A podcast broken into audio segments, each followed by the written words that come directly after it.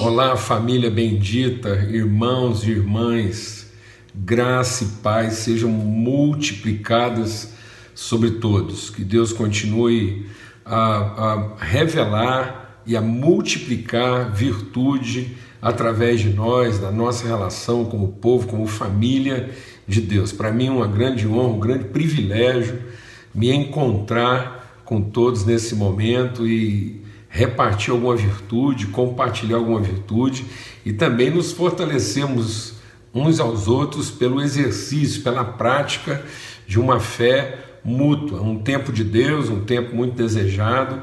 E eu quero repartir com os irmãos aquilo que Deus tem ministrado, tem revelado aos nossos corações.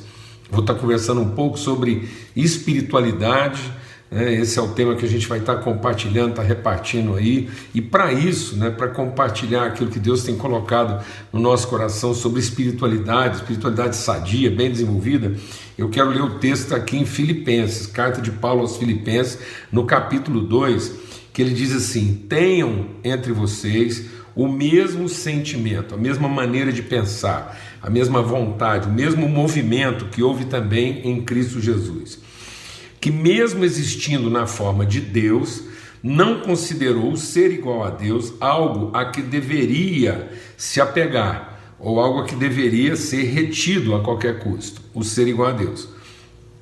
Pelo contrário, ele se esvaziou, assumindo a forma de servo, tornando-se semelhante a seres humanos.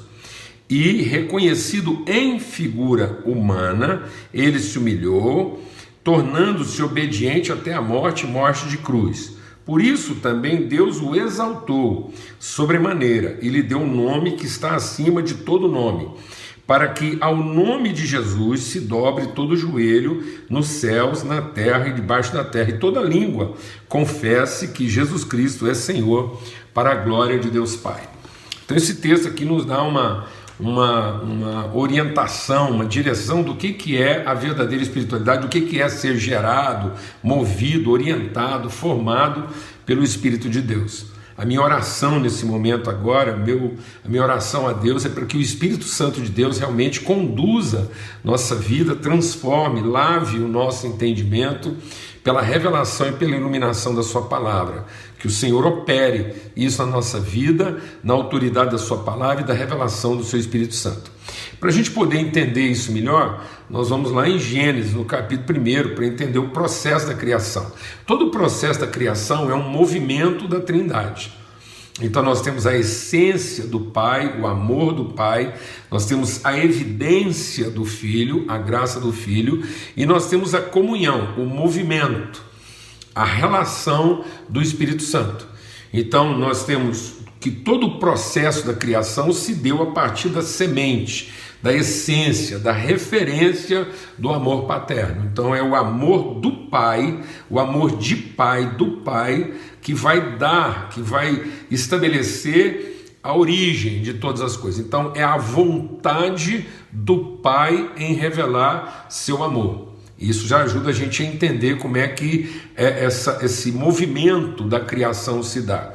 Então, essa semente de amor, essa essência do amor do Pai, ela se revela, ela se manifesta, ela ganha uma expressão visível, que é a graça do Filho. Então, a graça do Filho é a evidência, é a manifestação encarnada, é a materialidade dessa, dessa, dessa referência que é o amor do Pai. Então, o amor do Pai e a graça do Filho. E então, o, o Espírito é o movimento dessa graça que é a manifestação do amor. Então o amor se manifesta na forma da graça e se movimenta na forma da comunhão do Espírito. Tanto é que a palavra que define a ação e que caracteriza o Espírito Santo lá no livro de Gênesis é: e o Espírito de Deus se movia na superfície das águas. Então, se o amor é a referência, a graça é a evidência, a manifestação, o, o, a comunhão do Espírito é a forma como Deus se movimenta. Então, a característica da espiritualidade é o movimento de Deus. Em que direção Deus se movimenta? Né? Então, qual é o movimento de Deus? Por isso que Paulo está dizendo: tenham em vocês o mesmo movimento, o mesmo espírito, o mesmo pulso, o mesmo impulso, a mesma orientação. E quando Paulo vai falar desse movimento do espírito, ele fala daquilo que é a forma original de, de Jesus o Filho, então ele, ele tendo existido em forma divina, ele não se agarrou à forma divina, mas ele se esvaziou da forma divina para assumir a forma humana. Por que, que é essencial a gente entender isso? Porque todo o propósito de Deus, tudo que Deus criou, tudo que Deus fez, tem a vontade, a intencionalidade. Paulo fala sobre isso lá em Efésios, né? no capítulo 1, ele diz: a vontade de Deus desde o princípio é gerar, é criar, formar uma família. Ele nos predestinou lá na criação, no início de todas as coisas, para sermos os seus filhos por adoção.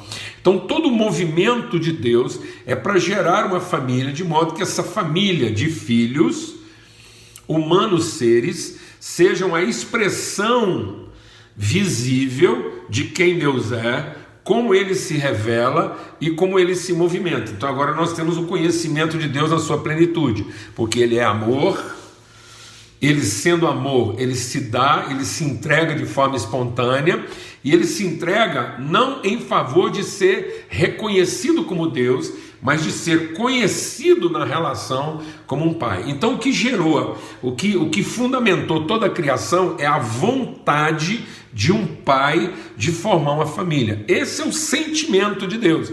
Tenho em vocês o mesmo sentimento que houve também em Cristo Jesus. E Jesus, conhecendo a vontade, ele faz servo dessa vontade. Então Jesus não é servo de um serviço. Jesus não é servo porque ele veio prestar um serviço. Jesus é servo porque ele vem cumprir a vontade do Pai.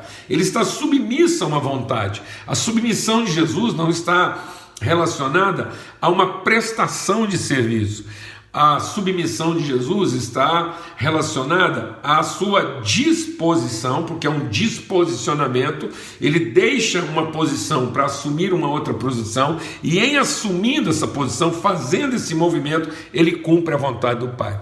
E qual é essa vontade do Pai? Ser conhecido em figura humana. É isso que está lá em Gênesis. Então Deus diz: façamos. Façamos o quê? O que, que Deus quer fazer? Deus quer, dentro de tudo que ele criou, Deus criou o universo e dentro desse universo ele revelou qual era a sua intenção, qual era a sua vontade. Dentro de toda a criação, ele poder fazer, ele estabelecer, ele criar, ele manifestar uma imagem, ele gerar uma forma expressiva, uma forma revelada, materializada das suas virtudes, de modo que quem ele é e que até então era invisível, não podia ser conhecido, agora será revelado e manifesto, porque vai encontrar uma expressão corpórea. Então, a graça de Cristo está associada à submissão de Jesus em cumprir a vontade de Deus, assumindo a forma humana. Então, Jesus assumir a forma humana para, em forma humana, revelar as virtudes de Deus é a graça. Então, essa graça que foi comunicada, transmitida, a graça de poder encarnar, materializar e dar forma às virtudes invisíveis de Deus. E uma vez ele encarnando isso, ele continua no seu movimento.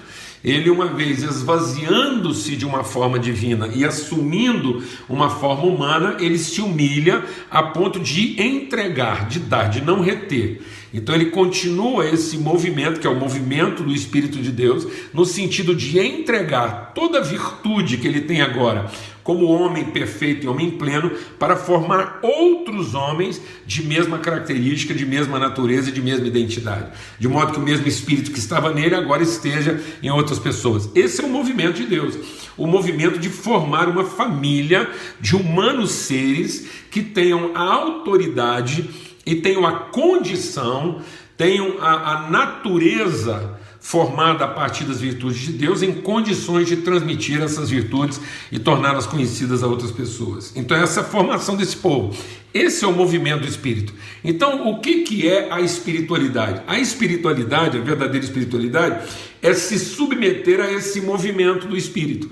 Então, a verdadeira espiritualidade, ao contrário do que muita gente pensa, e por isso que Paulo está dizendo pelo contrário, ou seja, por que, que é pelo contrário? Porque na cabeça de muita gente a verdadeira espiritualidade está em apegar-se à figura divina, em agarrar-se ao divino, em procurar o divino, em buscar o divino, sendo que na verdade a verdadeira espiritualidade não está na busca do divino, na expectativa do divino, é na procura do divino.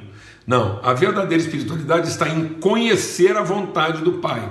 Quem colocou em nós esse estímulo de, de, de, alcançar o divino foi Satanás. Foi Satanás que diz: no dia em que você fizer, você alcançará, você chegará, você se tornará um divino ser. Então Deus não quer que a gente seja um divino ser. Ele é o ser divino que quer gerar um humano ser que, em sua forma humana de ser, revele as virtudes do Pai.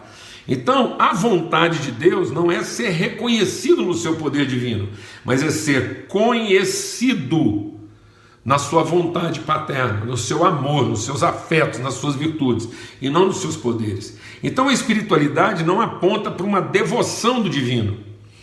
A verdadeira espiritualidade aponta para uma revelação do paterno. E como é que a gente revela o paterno? Nos tornando homens que amam as pessoas. Então a verdadeira espiritualidade está em se submeter e a desejar ser o homem que Deus quer que a gente seja, o homem no sentido pleno, o homem e mulher, para que a gente possa ser esse humano ser pleno. Então a religiosidade aponta para a veneração do divino. A espiritualidade aponta para o conhecimento do paterno. Então é em conhecendo o Pai e sendo um verdadeiro filho do Pai em forma humana, eu poder entregar toda a minha vida em favor da formação do homem, formação do homem pleno. Então a verdadeira espiritualidade não é uma, um esforço humano de alcançar o divino. A verdadeira espiritualidade é um esforço divino de formar o humano. É isso que Deus quer da nossa vida. Amém? Então, esse é o nosso entendimento, uma espiritualidade voltada para a humanidade, em amar o homem, em se entregar para o homem, em querer encontrar em figura humana aquilo que são as virtudes de Deus. Então, Paulo está dizendo que para desenvolvermos uma espiritualidade sadia, nós temos que nos esvaziar das nossas pretensões divinas. E muitas vezes a gente não está conseguindo ser verdadeiramente espiritual porque nós estamos nos tornando excessivamente devocionais. Então nós desenvolvemos um tipo de devocional religiosa, um tipo de projeção, de expectativa do divino, em que a gente associa né, a nossa espiritualidade às nossas competências devocionais, às nossas liturgias devocionais. Então, muitas vezes a nossa espiritualidade ela está mais marcada por uma liturgia de devoção do que de uma pedagogia de relação. Então, muitas vezes nós não estamos desenvolvendo relacionamentos que sejam pedagógicos a respeito de ensinar, de transmitir, de comunicar o amor de Deus às pessoas. Muitas vezes a gente está obrigando as pessoas a desenvolverem um determinado tipo de liturgia para que elas possam ser aceitas pelo divino. Em lugar de, em todas as nossas liturgias como igreja, desenvolver uma pedagogia que ensine as pessoas a serem homens e mulheres de verdade e que amam uns aos outros, que cuidam uns dos outros. E em cuidando e amando uns aos outros, nós vamos revelando quem Deus de fato é. Esse é o movimento do Espírito. Então, o movimento do Espírito ele se dá na direção do Pai na formação dos filhos. É assim que o Espírito se movimenta. Então, o Espírito de Deus se movimenta em direção ao homem, de transmitir ao homem esse conhecimento de Deus. Esse é o Espírito que está em Cristo. Então, o Espírito vem sobre Maria para conceber um humano pleno. Então, vamos acompanhar o movimento do Espírito. Ele vem ao vento de Maria, concebe. E depois que ele concebe esse homem pleno, esse homem perfeito, esse homem em plenitude de condições de revelar o amor de Deus, ele vai guardar, cuidar, orientar, ensinar e revelar esse homem como ele pode amar os seus irmãos e amá-los até o fim. Por isso que Jesus diz: Meu Pai me ama, não porque eu desenvolvi um culto aceitável, não porque eu desenvolvi uma forma de liturgia, de veneração do seu poder. Meu Pai me ama porque a vida está em mim e eu espontaneamente a entrego em favor dos meus irmãos. Então, onde está a verdadeira espiritualidade? Em ser um devoto religioso dos poderes e dos atributos divinos, ou em sermos representantes plenos, autênticos e verdadeiros das virtudes paternas. O grande desafio da espiritualidade talvez seja a gente se libertar da figura do divino para nos entregarmos à referência do paterno. O próprio Jesus faz isso na cruz. Na cruz, Jesus faz duas declarações, uma logo após a outra, que revela essa, essa transição, né? essa, essa, é, essa transformação no homem espiritual pleno. Então, quando é que Jesus alcança a plenitude da sua espiritualidade? Onde é que está? Onde é que está a revelação do homem pleno, do homem perfeito, do homem que Deus quer que todos sejamos? É que ele, tendo amado, amou até o fim. E onde está a revelação desse amor? Na cruz.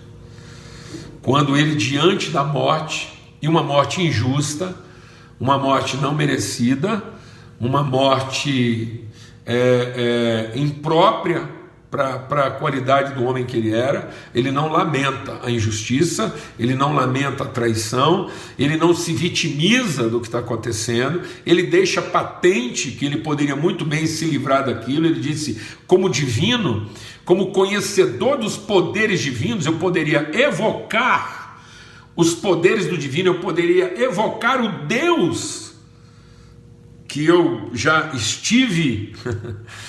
para não ter que sofrer o homem que eu sou. Mas ele não faz isso, ele diz: não, glorifica o teu filho, para que o teu filho glorifique a ti. Então a glória de Jesus está em se revelar filho, filho do Pai, e não o divino todo-poderoso. Então ali é quando Jesus está definitivamente se esvaziando, agora completamente né? Dessa, porque a palavra de Deus diz que ele tendo existido, agora ele se esvazia. Então, onde está esse esvaziamento completo? Lá na cruz. E lá na cruz ele diz assim: Deus, por que me desamparaste? Então, a verdadeira espiritualidade, e agora eu quero compartilhar algo aqui que é desafiador para o nosso entendimento. A verdadeira espiritualidade está em a gente se libertar, a gente é, abrir, a gente romper de uma vez por todas com nossas expectativas do divino. Então Jesus diz, nesse momento, em relação ao divino, eu me sinto desamparado. Sabe essa sensação de que você foi deixado pela divindade, que a divindade já não não habita. Então Jesus está dizendo: Deus, por que é que o Senhor saiu de mim? Por que é que o divino saiu de mim? É para que ele pudesse abraçar completamente o paterno, porque ao mesmo tempo que ele diz, Deus, por que me desamparaste? Ele diz, Pai, nas tuas mãos eu entrego o meu espírito. E aí Jesus se entrega totalmente ao paterno, e é como filho de Deus que ele é glorificado. E ele faz isso soprando. Ele diz: está consumado. Está consumado o quê? O homem pleno. Esse é o homem, esse é o ser humano. Esse, quando Jesus diz façamos o homem, que ele seja a imagem de quem nós somos, é esse, essa é a imagem. A imagem que glorifica a Deus não é do homem devoto, exaltando os poderes divinos. A imagem que glorifica a Deus, que revela a semelhança de Deus, é um homem totalmente esvaziado de qualquer pretensão ou expectativa divina e totalmente encarnado do amor e dos afetos paternos em favor do seu irmão. Esse movimento em direção ao próximo, o próximo no sentido do seguinte, aquele que vem depois de nós, aquele que vai ser gerado a partir dessa semente que nós entregamos, semente de homem verdadeiro, de mulher verdadeira, que conhece o amor de Deus, esse humano ser, esse tipo de gente que Deus queria formar. E quando ele diz está consumado, o que, que ele diz? Ele sopra. Então, esse é o movimento do Espírito.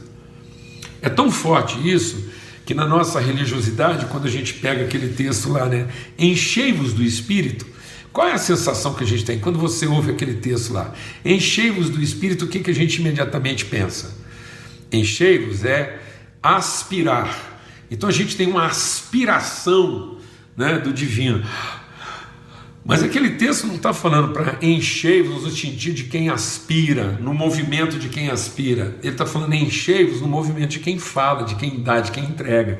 Então ele diz: enchei-vos do Espírito falando entre vós, soprando entre vós, movimentando-se em favor de ser testemunha dessa virtude. Então essa é a obra do Espírito Santo. Essa é a verdadeira espiritualidade. A verdadeira espiritualidade não é dar testemunho do divino mas é encarnar, é se tornar uma testemunha do Paterno. Nós nunca vamos poder encarnar todos os atributos. Deixa Deus ministrar no nosso coração. Nós nunca vamos poder encarnar todos os atributos. Nós não seremos nunca semelhantes a Deus nos seus atributos divinos. Mas nós podemos ser totalmente semelhantes a Deus nas suas virtudes paternas. Então, o nosso grande desafio é encarnar isso. O Espírito pode nos fortalecer. Então, o Espírito vai fortalecer o nosso homem interior para que esse homem interior alcance a condição de plenitude, sendo perfeitamente conhecedor do amor de Deus, como Paulo diz. Eu oro para que vocês sejam fortalecidos, a fim de que, em conhecendo o amor de Deus, vocês possam ser cheios da inteira, da completa plenitude de Deus, ser cheios de Deus. Pedro também diz isso, as promessas da palavra de Deus são para que a gente entenda que nós somos coparticipantes da natureza e das virtudes divinas. Não somos coparticipantes dos seus atributos, mas somos coparticipantes da sua natureza, porque, como homens, fomos feitos para encarnar e sermos a imagem desses atributos. Então, nós não, não nós, esses, essas virtudes, nós não fomos feitos para ser a semelhança do divino, nós somos feitos para ser a semelhança do paterno. E esse é o movimento do Espírito. O Espírito, por isso que Paulo diz: antes de conhecer a Cristo, eu era alma vivente, eu era alma aspirante, eu aspirava vida, mas agora que eu sou regenerado, eu tenho uma nova natureza e agora a minha natureza é espiritual, eu sou espírito doador de vida, eu sou espírito soprador de vida. Então, enchei-vos, não é no sentido egoísta, individualista, de aspirar todo o espírito que eu possa ter até que eu seja cheio de toda a divindade. Não, a verdadeira espiritualidade é soprar todo o espírito que há em mim, até que eu tenha entregado tudo em favor dos meus irmãos. Não é encha-te do espírito, é enchei-vos uns aos outros. Esse é o movimento do espírito. Então, o movimento do espírito é um movimento de comunhão. Por isso que a salvação, ela se fundamenta no amor, ela se revela na graça, mas ela se consuma na comunhão. Ou seja, o homem verdadeiramente salvo, no sentido da sua consciência plena de salvação, ele não está ocupado com a sua própria salvação. Ele não usa a graça para salvar a si mesmo, mas em conhecendo a graça, ele é educado por essa graça em se ocupar da salvação do seu próximo, porque esse é o movimento do Espírito. Então, o homem verdadeiramente espiritual, ele não está venerando a Deus como quem ainda quer salvar-se a si mesmo. Mas o homem verdadeiramente espiritual, ele se esvazia de qualquer expectativa dos socorros e dos auxílios divinos que possa poupá-lo de qualquer transtorno, para que ele possa enfrentar todas as coisas, vencer todas elas em favor de alcançar seu irmão. Então, volto a dizer que a verdadeira espiritualidade não é um esforço humano para alcançar os, os níveis, né? Os patamares divinos, mas a verdadeira espiritualidade é um esforço espiritual de descer aos níveis humanos. Então, a verdadeira espiritualidade, ela não produz um desejo ascendente de quem quer subir até onde Deus está. É, mas ela tem uma vontade, um impulso descendente. Por isso que é uma descendência, é uma geração de filhos, é uma entrega, é um rio que corre para baixo. Então, a verdadeira espiritualidade, ela não aponta para cima, como quem quer chegar em Deus. Ela aponta para baixo, como quem quer ir até onde Deus quer chegar. Então, a verdadeira espiritualidade, ela aponta do alto para baixo. Por isso que Jesus, tendo o mesmo movimento, o mesmo espírito que houve também em Cristo Jesus, Jesus é aquele que subiu porque ele é primeiro aquele que desceu. Então, nós estamos vivendo hoje uma falsa, uma pseudo-espiritualidade de pessoas que querem subir para não ter que descer. Sendo que a verdadeira espiritualidade é aqueles que sabem que o nosso grande desafio é primeiro descer, para então subir.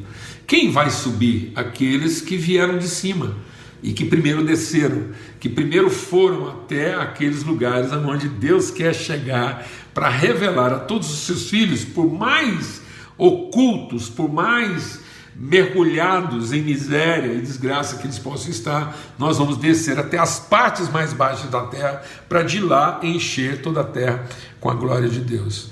Amém? Então, que nós sejamos desafiados a essa espiritualidade de quem dá, a espiritualidade de quem sopra, a espiritualidade de quem caminha em direção ao outro, de quem se desloca, de quem se disposiciona. Então, a verdadeira espiritualidade não é a posição que a gente assume como homem religioso e, e protegido pela divindade. A verdadeira espiritualidade é a disposição a que a gente se entrega para que o Espírito de Deus possa nos movimentar até aqueles lugares onde Deus quer ser conhecido na figura humana, de modo que quem vê um filho possa ver o Pai que o enviou. Então nós não somos enviados por um divino para fazer um serviço. Nós somos enviados por um Pai para alcançar nossos irmãos, para nos tornarmos uma expressão visível e possível de revelação de quem Ele é. Amém? Em nome de Cristo Jesus, um grande privilégio poder estar aqui e testemunhar um pouco daquilo que é, é essa, essa nossa compreensão, vivência de espiritualidade. A nossa oração é para que todos tenhamos o mesmo sentimento, que todos sejamos movidos no mesmo impulso, amém? Para sermos conduzidos por esse Espírito, levados pelo mesmo Espírito, porque agora o mesmo Espírito que conduzia Jesus nesse movimento descendente, de se achar em forma humana para tornar o amor do Pai conhecido de todos os seus irmãos, seja também o mesmo sentimento, o mesmo impulso, o mesmo movimento espiritual na nossa vida.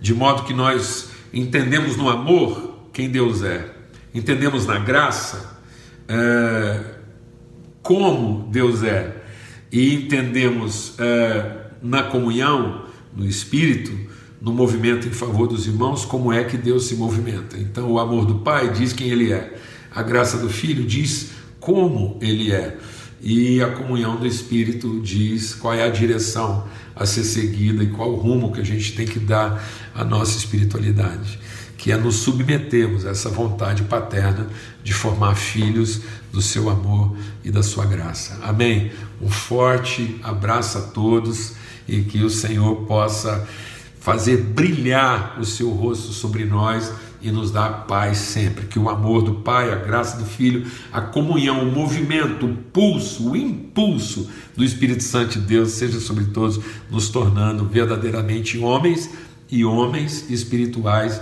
à semelhança de Cristo. Amém? Até mais.